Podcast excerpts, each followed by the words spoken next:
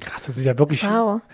Rico, ich bin ganz überrascht, was Ja. die Polizei alles so macht. Naja, ich sag, das ist nicht das, die eigentliche Aufgabe. Nee, aber aber ich habe mir das ein bisschen so, ja, wie soll ich sagen, so für mich entschieden. Und du bist für deine. Bürgerinnen und Bürger da. Genau. Polizeinotruf, guten Tag. Achtung, alle verfügbaren Einheiten im Zentrum, bitte sofort. Zielperson ist männlich, ca. 1,80 groß und dunkel gekleidet. Passat 3 geht auf 2000 Fuß. Hier 1522. Verstanden. Polizeifunk, der Podcast der Polizei Sachsen. Mit spannenden Einblicken in den Polizeialltag, Karrieremöglichkeiten, Stories und Persönlichkeiten. Hallo, wir sind's wieder, Franzi und Christian. Hallo und willkommen zurück zu Polizeifunk, dem Podcast der Polizei Sachsen. Ja, für alle Hörerinnen und Hörer, die das noch nicht wissen, unser Studio, unser Podcast-Studio befindet sich ja in Dresden. Das heißt, wir haben hier große Polizeireviere in der Nähe, Streifenpolizisten, Ansprechpartner für Bürgerinnen und Bürger. In den Randgebieten von größeren Städten oder auf dem Land, da liegen die Reviere oft weit auseinander. Und trotzdem braucht es ja auch einen Anlaufpunkt für die Menschen in den Regionen. Und dafür gibt es bei der Polizei Sachsen besondere Kolleginnen und Kollegen, die Bürgerpolizistinnen und Bürgerpolizisten. Und einen davon begrüßen wir heute im Studio. Hallo Rico. Hallo, grüße Hallo, euch. grüß dich. Ja, du kannst dich jetzt noch kurz an das Studio und das Mikro hier gewöhnen, denn wir machen erstmal einen ganz kleinen Faktencheck. Alles klar. In Sachsen unterstützen über 420 Bürgerpolizistinnen und Polizisten den Streifendienst, besonders im ländlichen Raum. Sie haben Raser im Blick, vermitteln bei Streitigkeiten oder helfen bei der Suche nach vermissten Personen. Die Kolleginnen und Kollegen sind das Bindeglied zwischen Polizei und Anwohnerinnen und Anwohnern vor Ort. Sie stehen aber auch im engen Austausch mit Kommunen und Stadtverwaltungen. Einer von ihnen ist Rico. Der 51-Jährige ist seit 2019 Bürgerpolizist im Bereich der Polizeidirektion Zwickau. Im Einsatz ist er in den Gemeinden Netschkau, Limbach und Mühlau. Dort ist der Polizeihauptmeister Ansprechpartner für 7600 Einwohnerinnen und Einwohner. Rico kommt aus der Region und kennt sich daher bestens aus. Für seine Aufgabe als Bürgerpolizist ist das enorm wichtig. Ja, Rico, dann nochmal schön, dass du da bist. Wir haben es im Einspieler gehört. Du bist zuständig für circa 7600 Personen in deinen Gemeinden. Wie macht man das, für so viele Personen zuständig zu sein? Ja, die Gesamtanzahl ist jetzt gar nicht so schlimm mit 7600. Es ist eher das Problem, äh, dass das sich eben aufteilt auf, ich sag mal, äh, zwei Städte und zehn Gemeinden. Und ja, das beinhaltet ungefähr so 32 Quadratkilometer, die man da irgendwo betreuen muss. Und das sind halt dann die Wege, die immer dazwischen sind, die dann eher das Problem darstellen. Okay, also die Fahrtwege. Naja, im Endeffekt geht's nur mit, dann mit einem äh, Funkwagen, also einem Dienstfahrzeug. Äh, ich habe ja mein Büro in Reichenbach und dann von dort aus starte ich dann immer meine Touren und versuche dann wirklich dann auch jeden Tag äh, meinen Bereich dann irgendwo abzufahren. Wie machst du das dann für die erreichbar zu sein? Ich bin halt der Verfechter davon, wenn ein Bürger ein Problem hat, dann muss er den zuständigen Bürgerpolizisten auch erreichen können und das funktioniert wirklich am besten dann eben übers Handy, ne, mit dem Diensthandy und da ist es natürlich dann wichtig, dass die Nummer bekannt ist und das äh, machen wir dann halt über entweder einen Stadtanzeiger, über die Internetseite äh, von der Stadt, ne, dass die Bürger im Prinzip immer eine Möglichkeit haben, da drauf äh, zuzugreifen und dann mich irgendwo auch zu erreichen. Das heißt, du telefonierst im Dienst relativ viel. Richtig. Hauptarbeitsmittel ist mein Handy. Okay. Quatschst du gerne? Äh, ich sag mal, diese Kommunikation mit den Bürgern, das ist eigentlich äh, das, was mir liegt. ne, Wo ich sage, da, da, dafür bin ich jetzt Polizist und das ist dann auch ja, meine Berufung. Jetzt hast du gerade gesagt, äh, dein äh, zuständiger Polizeistandort ist Reichenbach. Das heißt, da startet dann auch morgens dein Dienst. Nimm uns mal mit, wie würde denn der Arbeitstag bei dir morgens so aussehen? Es kommt natürlich darauf an, äh, ob vielleicht noch ein Auftrag übrig ist vom Streifendienst. Wir unterstützen den entsprechend. Und wenn es normal läuft, schaue ich erstmal in Computer rein, in den Lagefilm, was ist die letzten Tage passiert. Und oftmals ist es so, dass eine Information äh, dabei ist, mit der ich dann entsprechend arbeiten muss. Ansonsten äh, informiere ich mich im Allgemeinen über die Zeitung, wird oft angesprochen von den Bürgern, wenn da was, was drin steht, was sie beschäftigt. Und wenn ich das dann soweit durchgearbeitet habe, ist es dann oftmals auch schon Zeit, äh, an die Schule zu fahren, äh, denn wir sind auch äh, zuständig für die Schulwegüberwachung. Das heißt, äh, wir stellen uns dann an den Schulen, schauen, sag ich mal, dass die Anfahrt mit den Eltern gut klappt, ne, dass sie sich da an die Verkehrsregeln halten. Und ja, dann geht's halt weiter. Ne? So ist der Tagesbeginn. Das mit den Schulen machst du jeden Tag.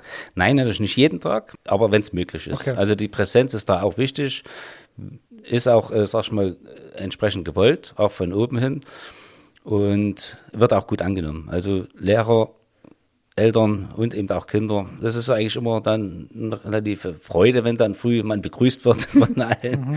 Ne? Und ja, deswegen, es ist ein Ritual geworden, dass man dann auch an der Schule mitsteht. Und du hast gerade gesagt, du fährst dahin, das heißt, du bist dann auch mit einem Streifenwagen unterwegs? Ja, ja. Ich muss ja im Endeffekt dort von meinem, von meinem Standort aus dann die jeweiligen Orte anfahren und ähm, deswegen habe ich das Auto dabei und bin dann auch immer einsatzfähig. Ne? Das heißt, also, du kannst auch angefunkt werden, wenn jetzt. Ich kann natürlich jederzeit, wenn was ist, natürlich dann einen Auftrag bekommen und dann geht's los. Und dann fährst du da alleine? Meistens habe ich einen Partner dabei. Mhm. Liegt daran, dass äh, wir eine, äh, ich sag mal, eine Funkstreifenwagenbesatzung bilden, die ja zu allen eingesetzt werden kann.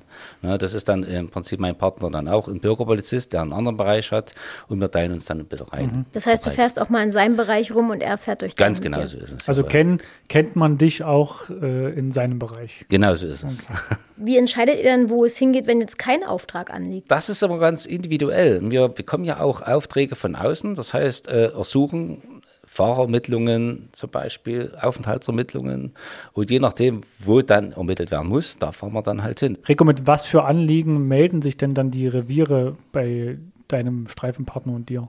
Wenn jemand im Revier anruft, dann entscheiden die im Endeffekt dort am Pult, ob das jetzt was von Streifendienst ist oder von Bürgerpolizisten. Mhm und verteilen das entsprechend. Aber es kann sein, es, dass ihr auch mal einen Unfall aufnehmt. Natürlich, das ist hm. sogar äh, ganz normal, dass wir auch äh, jeden Tag mal einen Unfall aufnehmen und andere Geschichten, die im Revier einlaufen. Mhm. Aber zusätzlich ist es natürlich auch so, dass ähm, mich die Bürger anrufen. So, und dann muss ich natürlich entscheiden, ist das jetzt was, wo ich sofort äh, tätig werden muss oder das entsprechend noch terminlich anpassen kann. Hm, also ich stelle mir jetzt mal vor, ich bin eine Bürgerin und ähm, ich stelle fest, bei mir an der Straße, die fahren immer zu schnell. Dann rufe ich dich an und sage, also pass mal auf, hier an der Landstraße, Rico, die sind da viel zu schnell unterwegs. Kannst du bitte mal gucken kommen?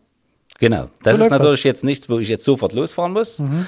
sondern ähm, da wäre ich im Rahmen, sag ich mal, meiner, meiner Tätigkeit dort mal vorbeischauen, gucken wir die Örtlichkeit an, gucken wir vielleicht auch mal eine Zeit lang an, wie dort wirklich so ne, das, das Verkehrsverhalten so ist. Und ja, wenn ich dann den Eindruck habe, okay, das ist berechtigt, dann äh, ja, wende ich mich dann entweder an die Stadt, dass die eventuell mal äh, Schild aufstellen, also hier so eine, so eine Warntafel, die dann die Geschwindigkeit mit anzeigt.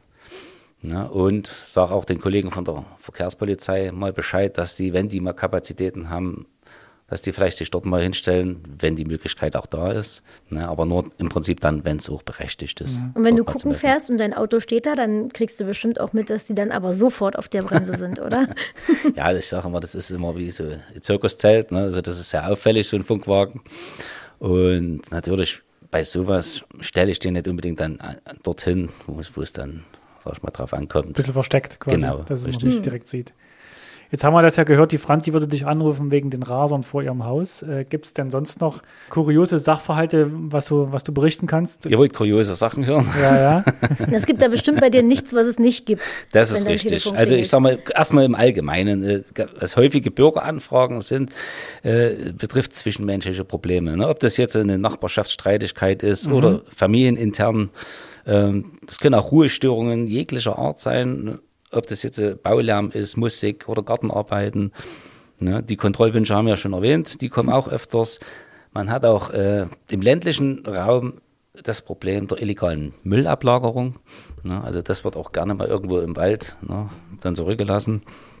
Verkehrsrechtliche Fragen zu Führerscheinfristen, also alles solche äh, rechtlichen Geschichten. Das heißt, die Leute kommen zu dir und sagen, Mensch, Rico, der Nachbar, der ging mir gestern wieder auf die Nerven, macht da mal was oder wie läuft das? Ja, so in etwa, okay. genau. Ja. Und dann gehst dann, du hin und sagst, du, dann, du, du. Ich höre mir das nachher erstmal genau, ich sag mal, die genauen Sachverhalt an äh, von der einen Seite und dann ist natürlich der nächste Schritt äh, zur anderen Seite zu gehen, um dann beide zu hören, um sich dann ein Urteil zu bilden okay. und dann zu versuchen zu vermitteln. Bei Nachbarschaftsstreitigkeiten äh, ist das dann ja nicht ganz so erfolgsgekrönt, ne, weil oftmals über die Jahre hat sich das dann ein bisschen reingefressen mhm. bei den Nachbarn und dann, ja. Mhm. Was kann denn da zum Beispiel so ein Streitgrund sein? Äh, Lautstärke ist immer ein Problem und mit dem Wintergarten, ja, das ist dann so, wenn es dann ein bisschen extremer wird, wenn da einer einen Fernseher drin hat und äh, Nachbarin dann durch das Geflacker des Fernsehers dann nicht mehr schlafen kann, dann führt das eben auch schon zu einem Streit, Hm. der geschlichtet werden Krass, muss. was alles zu so einem Streit führen kann. Ja, ne? Da ich muss ich aber gut. sagen, da habe ich es dann äh, irgendwie dann äh, erreichen können, dass dann derjenige dann Außenjalousien ranmacht an den Wintergarten Ja. und damit das Problem gelöst wurde.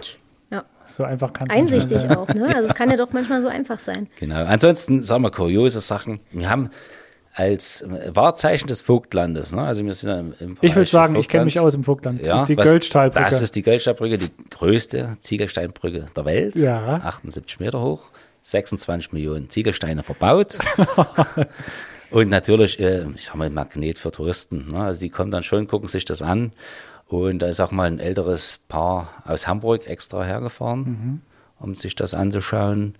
Und auf der Rückfahrt haben sie gemerkt, dass ein Autoschlüssel weggekommen ist. Also die haben sich reingeteilt in das Autofahren, jeder hat einen Autoschlüssel gehabt. Die Hinfahrt hat die Frau gemacht, die Rückfahrt der Mann. Und dann so auf halber Strecke hat man gemerkt, ja, der Schlüssel von der Frau ist weg. So, und dann waren sie ein bisschen verzweifelt, weil es Mercedes kostet viel Geld, so einen Schlüssel dann nachmachen lassen. Und da hat sie dann eben recherchiert, wer im Prinzip da vielleicht helfen kann und kam eben auf mich über das Internet. Hat mich angerufen und hat gefragt, ja, ob irgendwas vielleicht abgegeben wurde. Und ja, es war nicht der Fall. Und da habe ich für mich entschieden, gut, ich fahre einfach nochmal hin an die Brücke, schauen wir das an. Und vielleicht habe ich ja Glück. Und es war wirklich so, dass der Schlüssel von jemandem gefunden wurde und extra so hingehängt an den Schild, dass man ihn eben gleich Ach Mensch. finden kann. Ja, sie waren natürlich überglücklich dann, als ich sie anrief und gesagt habe, der Schlüssel ist da. Und habe ihn dann über die zuständige Polizeidienststelle dann praktisch dort übergeben. Also Aber dort cool, dass das so funktioniert, dass Ja. man dich da einfach anrufen kann und du kümmerst dich dann quasi und guckst nochmal vorbei. Ja, es ist, ich sag, die Frau war dann auch sehr, sehr begeistert über das Ergebnis. Und ja, Urlaub gerettet. ja sozusagen. Der kommt quasi mal wieder nach. Sachsen. Ich war selber So. noch nicht da, aber das war jetzt eine gute Bewerbung, dass ich mir auch die Götzsteinbrücke mal anschaue. Ich mache natürlich auch äh, manchmal Sachen, die jetzt nicht unbedingt äh, in den Bereich der Polizei gehören, aber die Leute im Prinzip trotzdem äh, Hilfe fordern und dann ich dann entscheide, ob ich dann wirklich was zutun kann oder nicht. Hatte ich zum Beispiel mal einen, der, mm, ja, ich sag mal, eine Postphobie hat. Das heißt, Postphobie. ja, ich weiß gar nicht, ob das jetzt ein Fachausdruck ist, aber äh, der hat halt Probleme, Post aufzumachen, also Briefpost aufzumachen. Und da sind natürlich oftmals natürlich wichtige Schreiben dabei und damit, ja, irgendwo dauert es dann nicht lang und er hat halt die Probleme, die dann vor dem Haus stehen. Also ähm, die waren dann bei ihm teilweise auch schon schwerwiegend, ne, dass das Auto stillgelegt worden ist, Strom abgestellt worden ist und solche Geschichten. Und er hat halt, gef- dann haben wir uns dann so verständigt, dass ich ihm dabei helfe, die Post aufzumachen. Ja, also dann bin ich hingefahren und wir haben zusammen dann eben seine, sag ich mal, seine Angstzustände da ein bisschen bewältigt und haben zusammen dann, sag mal, die Post aufgemacht und sortiert und dann konnte er sich dann drum kümmern und da war er auch sehr, sehr dankbar drüber, dass er da jemand hatten, hatte, der dann Wahnsinn. da ihm helfen konnte. Du bist ja quasi der Retter in jeder Not. Na, das will Ja, ich jetzt nicht so sagen. ja. Andere Geschichte war ne, das Anliegen eines Bürgers, äh, der einen toten Fuchs in seinem Garten aufgefunden hat und jetzt nicht so recht wusste, was er jetzt damit machen soll. Und ich habe dann halt äh, versucht zu vermitteln, weil er hat, ist dann falsch beraten Mhm. worden und hat den Fuchs praktisch dem zuständigen Jagdpächter vor, der- vor der Tür gehauen. Oh Der hat mich natürlich wieder angerufen und wollte ihn anzeigen deswegen und ich konnte es dann halt noch ein bisschen klären, weil letzten Endes ist es so, ein Wildtier, was im eigenen Grundstück irgendwo ist, da ist man dann selbst verantwortlich dafür. Ne? Also er musste dann das selbst entsorgen, das Tier. Und deswegen habe ich ihn dann wieder angerufen und gesagt, hol den Fuchs mal wieder zurück.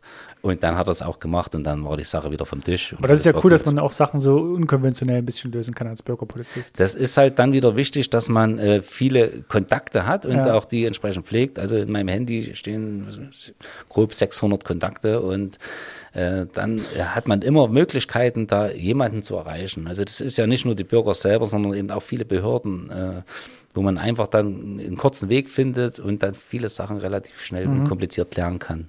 Jetzt arbeitest du aber nicht nur mit Bürgerinnen und Bürgern in den Polizeirevieren zusammen, sondern auch viel mit Kommunen, äh, habe ich mir aufgeschrieben, und der Stadtverwaltung. Mit was für Problemen kommen die denn da zu dir? Das ist auch prinzipiell unterschiedlich. Beispiel wäre äh, die Jugend, gerade in Netschkau, wenn die sich irgendwo trifft, dann hinterlassen sie oftmals Müll oder auch ein paar Schmierereien und da wird dann darum gebeten, dass die Polizei da ein bisschen mehr präsent ist in diesem Bereich. Ja, wenn mal ein Verkehrszeichen umgefahren ist, dann rufen sie auch an und sagen, ja, nehmt mal bitte auf und es gibt auch dann oftmals vielleicht sogar einen Hinweis dazu, wer das umgefahren hat. Aber sagen die dann zum Beispiel, das war ein roter VW und dann denkst, sagst du dir schon, Netschka und roter VW, das kann nur der und der sein. Ne, so direkt nicht. Okay. da gibt es dann bestimmt schon mehr rote VWs. Wenn es natürlich ein auffälliges Fahrzeug ist, die Ja. gibt es dann auch bei uns. Also dann Ja. ist das auch möglich, da in die Richtung zu ermitteln. Wenn es, ich sag mal, Problembürger gibt, die immer irgendwo, äh, sag ich mal, auffällig wären, dann äh, wird auch darum gebeten, mal wirklich mit denen zu reden, so eine Art Gefährderansprache zu machen, ne, dass die sich ein bisschen dann doch mehr zusammenreißen, ne, weil die eben dann auch mit den Behörden jetzt nicht unbedingt, unbedingt so gut umgehen können. Und ja, wie gesagt, das sind ganz, ganz verschiedene Sachen. Ich muss dazu auch sagen, äh, meine Bürgermeister, mit denen ich zusammen arbeite, äh, es ist ein relativ freundschaftliches Verhältnis. Also ich kann die zu jeder Zeit anrufen und umgedreht ist es genauso. Und das, wie gesagt, ist dann auch gut für die Arbeit, Zusammenarbeit. Ja, denke ich auch. Macht es wahrscheinlich auch ein bisschen leichter, weil die Wege dann noch kürzer sind, ne? Definitiv, genau. So ist es. Und du bist aber auch an, an Schulen und Kitas unterwegs. Die Kitas, ähm, da wird das so gehandhabt äh, als positiver Erstkontakt, nennt man das. Das heißt also, die Kinder sollen im Prinzip ja die Berührungsängste mit der Polizei jetzt ein bisschen abgebaut bekommen. Ja, also man erzählt dann ein bisschen ne, vom Beruf, was alles so passieren kann, wie wir das jetzt im Prinzip genauso machen. Und dann können sie sich noch ein bisschen das Polizeiauto angucken und ein bisschen die Technik. Mal Blaulicht anmachen. Genau so ist es. ne, mal ins Auto setzen, je nachdem. Und in Schulen, da kommt es immer drauf an. Also wir haben äh, zum Beispiel immer das Problem mit den Schulschwänzern. Weiß ich jetzt nicht, ob das in der Stadt, aber ich denke mal, wird es Gibt's in genauso Dresden, sein. Ne? ich nicht. Da ruft dann die Schule an und sagt, ja, das ist wieder nicht gekommen und dann fahre ich halt mal äh, dort zu Hause vorbei, Ah. guck nach. Bringst du ihn dann Das persönlich zur Und Schule das oder ist auch schon passiert, dass ich dann schon die Schüler dann in die Schule gebracht habe. Und ja, da hat sich zum Beispiel auch eine Betreuung draus entwickelt bei einer Schülerin mit Migrationshintergrund, die wirklich, ich sag mal, familiäre Probleme Hm. hat und das irgendwo nachvollziehbar war, dass sie vielleicht in der Schule jetzt nicht so, nicht so den Draht dazu hat. Und da habe ich so, so ein knappes Jahr, habe ich mit ihr mal so ausgemacht, machen wir so eine Wochenauswertung. Sie ist sie zu mir gekommen, hat ein bisschen von der Schule erzählt, ein bisschen von zu Hause erzählt. Und ich habe halt versucht, sie zu motivieren, den wirklich in die Schule zu gehen. Krass, das ist ja wirklich. Wow. Rico, ich bin ganz überrascht, was Ja. die Polizei alles so macht. Naja, wie gesagt, das ist nicht das, die eigentliche Aufgabe. Nee, aber aber ich das- habe mir das ein bisschen so, ja, wie soll ich sagen, so für mich entschieden. Und du bist für deine ich das. Bürgerinnen und Bürger da. Das ist Genau. ja genau Ja, das du eigentlich. nimmst, also dein Name ist Bürgerpolizist und genau das verkörperst du eben auch Ich- und das lebst du auch. Ich lebe das Ja, auch, genau sieht so ist es. Wie geht's dem Mädchen jetzt, wenn ich fragen darf? Also hat sich das Sie hatte zumindest, also das war ja das Problem, ob sie überhaupt äh, Mhm. das, das Jahr schafft. Ne? Sie ist dann versetzt worden in die nächste Klasse und hat dann aber die Schule gewechselt. Und seitdem ist aber, ich gehe mal davon aus, läuft's, weil sie hat sich jetzt nicht nochmal gemeldet bei okay. mir. Aber finde ich schön, dass du da so dran geblieben bist auch und ihr das angeboten hast. Ja, nee, das war mir persönlich auch wichtig. Genau. Und an den, an den Schulen, das heißt, ähm, zum einen machst du, machst du die, die, ja, betreust so ein bisschen oder guckst, dass alle auch zur Schule gehen, aber nicht nur das. Bürgerpolizisten betreuen auch unter anderem äh, die praktische Radfahrausbildung in den vierten Klassen der Schulen. Heißt im Endeffekt, ähm, die Kinder lernen Fahrradfahren zu Hause. In der Schule lernen sie die, die Theorie, wie man sich im Straßenverkehr vielleicht verhält, dass es richtig ist. Und wir als Polizei übernehmen den praktischen Teil in Zusammenarbeit mit der Verkehrswacht, die äh, das Material zur Verfügung stellt, also Fahrräder, Verkehrszeichen und ähnliches. Wir fahren dann, wenn wir die Termine haben, zu den Schulen hin, bauen dort einen schönen Parcours auf und dann üben mit den Kindern das Fahrradfahren, die Verkehrsregeln sozusagen. Ja. Und da merkt man dann, dass dann ein großer Unterschied zwischen Theorie und Praxis ist. Ne? Und dann ist es schon wichtig, dass die Kinder das einfach mal machen. Und wenn die Fehler dann da sind, dass man es wiederholt und dann in der Routine dann so langsam dann übergeht hinein. Und dann ja, wird mal Hand, das Handzeichen gegeben, dort wo es auch notwendig ist. Und es ist dann schon ganz interessant, wie sich das über diese zwei, drei Tage Ausbildungszeit entwickelt. Und wenn dann am Ende der Fahrradpass übergeben wird, dann sind sie alle ganz stolz wie Bolle. Ja, und das ist dann immer eigentlich auch ein gutes Gefühl, dass man irgendwo wieder was erreicht hat. Ich kann mich auch noch an meine Fahrradfahrausbildung erinnern. Ich bin dann, mussten über so eine Wippe fahren beispielsweise und so Pylonen rumfahren. Und Ja, das ist ja eher die Geschicklichkeitsgeschichte. Ne? Das macht dann aber nicht die Polizei. Du Das lernst nur die Verkehrsregeln. die uns. Verkehrsregeln, genau. Ne? Also das heißt Vorfahrtsgeschichten, ne? also mit Verkehrszeichen, ohne Verkehrszeichen, wo man immer sagt, also die einfachste Regel rechts vor links, das ist für die Kinder immer das Komplizierteste.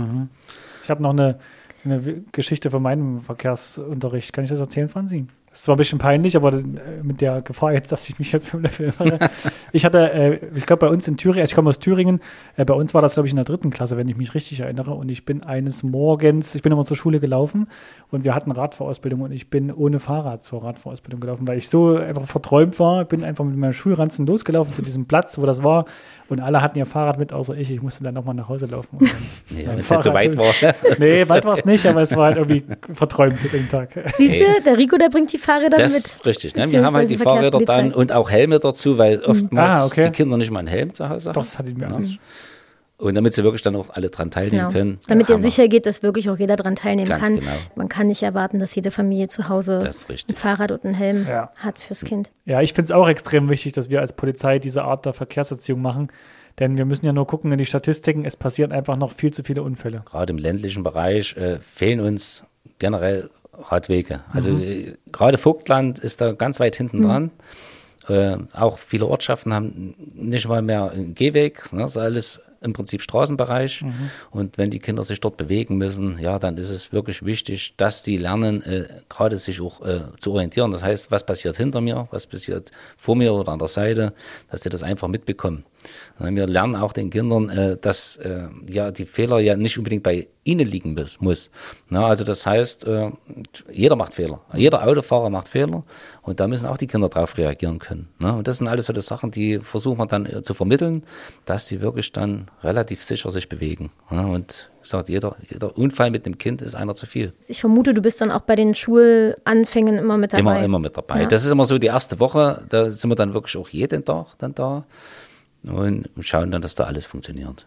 Also wir haben jetzt schon so gelernt, du arbeitest viel mit Schulen und Kitas, du bist ähm, unterwegs bei den Kommunen, bei den Städten, bist dort Ansprechpartner. Natürlich für Bürgerinnen und Bürger, du unterstützt den Streifendienst, du könntest mal einen Funk äh, abfangen, wo es heißt, hier kannst du bitte mal dort und dorthin fahren. Gibt es denn zum Beispiel auch Kriminalfälle, wo du irgendwie mithilfst? Die Fantasie mit Franzi. Ähm, Ja, ne? Ja, aber ich sag mal, die Kripo, klar, in den Revieren sitzt die, aber sicherlich brauchen die ja auch mal Hilfe von, von euch. Ihr seid die Augen und Ohren dort in der Region. Ganz genau. Also es kommt natürlich das auch, jetzt, äh, wenn, ähm, sag ich mal, in unserem Bereich irgendwas ist und äh, ja, dann kommen sie auch auf uns zu und ja, ein Beispiel wäre eben, dass an der Tankstelle Überwachungskamera ein, ein Foto aufgenommen wurde von einem potenziellen Täter und das Gesichtserkennungsprogramm aber einen ausgeschlossen hat, der aber da im Prinzip eine große Ähnlichkeit vorhanden ist. Und ich habe mir das Bild angeschaut und habe eben dann sofort erkannt, dass es diese eine Person ist, die ausgeschlossen wurde vom Programm und habe das entsprechend dann zugearbeitet und so konnte man dann auch entsprechend ihn dann überführen. Das heißt, das Programm hat gesagt, KI. er war es nicht und du hast aber gleich gesagt, doch, das ist er. Ganz genau. Ne? Also man auch ein dann seine Pappenheimer ja dann so kennt und sagt, nee, also Programm hin oder her, das ist er definitiv. Und ja, ich habe das ihm dann auch vorgehalten und er hat es dann auch zugegeben und dann war das Ding geklärt. Das ist dann der Vorteil, dass man sich wirklich dann auskennt, dass du jeden, jeden, ist ist das zu viel gesagt, wenn ich sage, Das- du kennst jeden? Ist zu viel gesagt. Aber ich sag mal, die wichtigen. Die Mhm. wichtigen Leute kenne ich alle. Und da gehört eben auch sowas dazu, ne, die irgendwo mal mit dem Gesetz in Konflikt geraten, dass man die Leute schon kennen soll. Du hast ja einen, sehr spannenden Lebenslauf. Du bist seit 2019 Bürgerpolizist, warst aber vorher auch schon bei der Bereitschaftspolizei, warst auch im Streifendienst in der Stadt. Was ist für dich, wenn du jetzt zurückblickst, das Besondere daran, Bürgerpolizist zu sein? Das ist im Endeffekt das Ergebnis aus diesem ganzen Werdegang. Ähm, Ich habe das äh, nach der Ausbildung, ich sag mal, das, das Laufen in Dresden auf dem Revier gelernt, wo ich wirklich auch sehr, sehr viele verschiedenste Sachverhalte in kürzester Zeit hatte und damit eben auch relativ einen großen Erfahrungsschatz sammeln konnte. Dann war ich ja noch im Einsatzsuch, da habe ich diesen Zusammenhalt von Kollegen halt kennengelernt, wie das ist, wenn man dann eben große Situationen hat, wo man sich eben auf seinen Nachbarn da verlassen muss und kann. Und ja, irgendwann hat man dann das Alter, wo man sagt, jetzt weniger Action und dann trotzdem irgendwo, ich bin äh, äh, Mensch der Straße, also ich muss raus, ich bin äh, im Büro jetzt äh, weniger gut aufgehoben. Und da äh, diese Kommunikation eben mit Bürgern und mit den ganzen äh, Behörden, das ist das, was mir dann im Prinzip zugesagt hat. Und da habe ich eben dann gesagt, das ist dann meine Erfüllung. Habe darauf hingearbeitet und als es dann wirklich auch funktioniert hat und ich mir dann ein bisschen was aufgebaut hatte in den drei Jahren und ich sehe, dass es jetzt läuft, das ist dann, sag ich mal, meine Erfüllung und dann meine Freude an der Arbeit. Du hast gerade schon gesagt, du hast darauf hingearbeitet. Das heißt, es war von, du hast 1992 bei der Polizei angefangen. War das von Anfang an dein Ziel, Bürgerpolizist mal zu werden? Nicht von Anfang an, aber da kam rechtzeitig. Okay. Also das war so, ich sag mal, Ende der 90er Jahre dann, äh, wo ich dann gesagt habe, ja, wenn ich das Alter habe, will ich genau das machen. Mhm. Spielt auch so ein bisschen die Rolle, dass das in deiner Heimat äh, quasi jetzt ist? Natürlich, ich bin ein heimatverbundener Mensch die Zeit hier in Dresden, also ich sag mal, als Dorfkind in der Großstadt, das war schon ein bisschen krass da. Ja, Kontrast wahrscheinlich. ja. Ne, und deswegen war immer mein Ansehen, auch wieder zurückzugehen ja. in die Heimat und hat ja dann auch funktioniert. Und deswegen, ja, ist das natürlich von Vorteil, man kennt von Haus aus ja schon viele Leute. und damit macht es das entsprechend leichter. Und vielleicht macht es auch leichter für Sie, mit dir in Kontakt zu treten, weil Sie dich ja schon seit der Jugend kennen und seit der Kindheit kennen. Ne? Genau genau. Macht die Berührungsängste so ein bisschen. Richtig. Genau Aber so bevor die Franzi fragt, äh, das Thema Praktikum bei den Bürgerpolizistinnen und Polizisten, ich würde mich da auch, auch dort würde ich mich anmelden. Ich wollte gerade fragen, ob du dir das vorstellen ja, könntest, als also Bürgerpolizist so, zu arbeiten. Ich glaube, diese Radfahrausbildung würde mir schon Spaß machen, glaube ich. Und dann ein bisschen. Aber es ist ja nicht nur Radfahrausbildung. Nein, ne? natürlich, der Rico ist ja bei mir an der Seite, wir machen das ja alles zusammen. Wir also machen das alles zusammen. Macht man ja quasi in, im Team. Das ist richtig. Ich mache Netschkau und der Rico macht Mühlau. Aber du musst auch empathisch auf Menschen zugehen. Ja, ne? ich, ich versuche das. Ich, ja, man darf keine Berührungsängste haben. Das habe ich nicht. Ne? Das habe ich nicht. äh, Gibt es noch Zukunftspläne bei dir, Rico? Ist das das, was du bis zum Ende machen ja, möchtest? Ja, also wenn es nach mir ginge, dann mache ich die letzten elf Jahre genau das. Elf Jahre hast du noch? Ja. Okay, dann drücken wir auf jeden Fall die Daumen. Und dann lernst du den nächsten Bürgerpolizisten für deine Region an. Das muss sein. Also eine, ich sag mal, eine Einarbeitungszeit äh, ist auf jeden Fall empfehlenswert, dass man sagt, ne, wenn man dann, dann langsam dort an dem Punkt ist, ja. dass man dann schon so das übergibt, das Amt dann. Ist, ist das möglich, bei dir dann mitzulaufen? Und, und von dir zu lernen, als wenn, wenn man sagt, so in einem halben Jahr oder einem Jahr würde ich gerne deinen Posten übernehmen? Das ist möglich. Also vielleicht nicht dann jeden Tag, ne, aber dann immer wieder mal phasenweise, wenn es mal die, die Gänge zum Bürgermeister äh, hm. gibt, ne, dass man dann einfach mal zeigt, wie wird kommuniziert, was wird überhaupt, was passiert überhaupt jetzt beim Bürgermeister, ne, dieser Informationsaustausch und solche Geschichten, die sollte man dann schon mal gesehen Ist es haben. da wichtig für die Bürgerinnen und Bürger, dass das ein echter Vogtländer ist? Oder, also würde ich da jetzt als Dresdner äh, bei dir gut ankommen in Netschkau? Wo du ja eigentlich sogar Thüringer bist. Das, ja, ja, das ist ja, Netschkau ist an der Grenze zu Thüringen. Vogtländer sind ja nun mal ein kleines zänkisches Bergvolk ja, und sehr eigen. Und ich denke, da hat man gewisse Schwierigkeiten, wenn man merkt, ne, dass man dann doch von außen kommt. Ich müsste mit dem Dialekt irgendwie drauf schaffen. Bestimmt ein bisschen. Ein bisschen, ein bisschen, ein bisschen. Leicht Vogtländer sollte man schon können. Christian, kriegst du das hin? Du hast ja gerade gesagt, an der Grenze. Ja, ich hatte einen Kollegen in der Bereitschaftspolizei, der kam aus dem Vogtland. Der, Dorten hat er immer gesagt. Also nur ein Wort reicht dann nicht. Sie seid ja auch ein paar mehr Bürgerpolizisten. Die müssen ja den Rest noch. Genau, insgesamt, äh, Auerbach hat 15 Bürgerpolizisten. Ja. Und ja, das teilt sich dann entsprechend auf. Trefft ihr euch mal auch untereinander und erzählt euch so ein bisschen aus euren Regionen, was ihr da so auf dem Tisch habt? Also wir arbeiten ja auch teilweise hm. miteinander. Also je nachdem kann es auch schon mal passieren, dass äh, eben der Bürgerpolizist von Treuen rüberkommt, weil jetzt bei uns gerade einer fehlt und dann fährt man halt mit ihm zusammen. Und ansonsten gibt es ja regelmäßig dann solche Bürgerpolizistenberatungen im Revier, wo sich dann alle treffen und mhm. dann ist da, wird ausgetauscht, ja. Warum braucht es deiner Meinung nach überhaupt Bürgerpolizisten? Mhm. Das ist eigentlich auch relativ einfach beantwortet. Äh, wir sind das Bindeglied zwischen, der, zwischen den Bürgern und der Polizei. Und wenn man eine gewisse Vertrauensbasis aufgebaut hat zwischen den Bürgern und der Polizei, dann merkt man, dass die Bürger das brauchen. Also gerade die Älteren, die sich noch daran erinnern können, wie das früher meinetwegen beim, beim Abschnittsbevollmächtigten war, zu DDR-Zeiten, so hieß es damals, mhm. ähm, die sind sehr, sehr dankbar darüber, dass die jemanden haben, dem sie was erzählen können. Na, also das ist wirklich eine, eine, ganz wichtige, in meinen Augen ganz wichtige Sache, dass diese, diese Bindung zur Bevölkerung nicht verloren geht. Na, dass die gehalten wird über diese Bürgerpolizisten. Ja, und zumal ja auch noch dazu kommt, dass zumindest ist es mein Empfinden auch, dass ja immer mehr Menschen auch aufs Dorf ziehen. Das heißt, es wohnen auch immer mehr Menschen im ländlichen Raum und die brauchen ja auch einen Ansprechpartner und die Reviere wären dann ja einfach viel zu weit weg. Ganz genau. Ich würde mir wünschen, dass das mehr Anerkennung findet, innen und außen. Also viele sehen einfach nicht, was da dazugehört. Also das ist ja nicht so, dass es alles abrechenbar ist. Ne? Also diese ganzen äh, wir, Kontakte pflegen. Ne? Das ist ja ein Unterschied, ob man jetzt äh, irgendwo Verwarngelder abrechnen kann oder eben sowas. Mhm. Und dass das ja im Endeffekt mehr gewürdigt wird, mhm. weil es doch schon auch anspruchsvoll ist. Mhm. Aber Rico, das ist doch ein schönes, ein schönes Abschieds, Abschiedswort. Ich komme auf jeden Fall zum Praktikum vorbei. Definitiv. wir, wir sagen vielen, vielen Dank. Aber wir sehen uns dann quasi zur Radfahrausbildung 2024 äh, in Netschkau. Alles klar. Ja. Wir sagen vielen Dank für die Einblicke äh, und ich würde sagen, bis zum nächsten Mal. Ich freue mich. Danke, tschüss. tschüss. Tschüssi.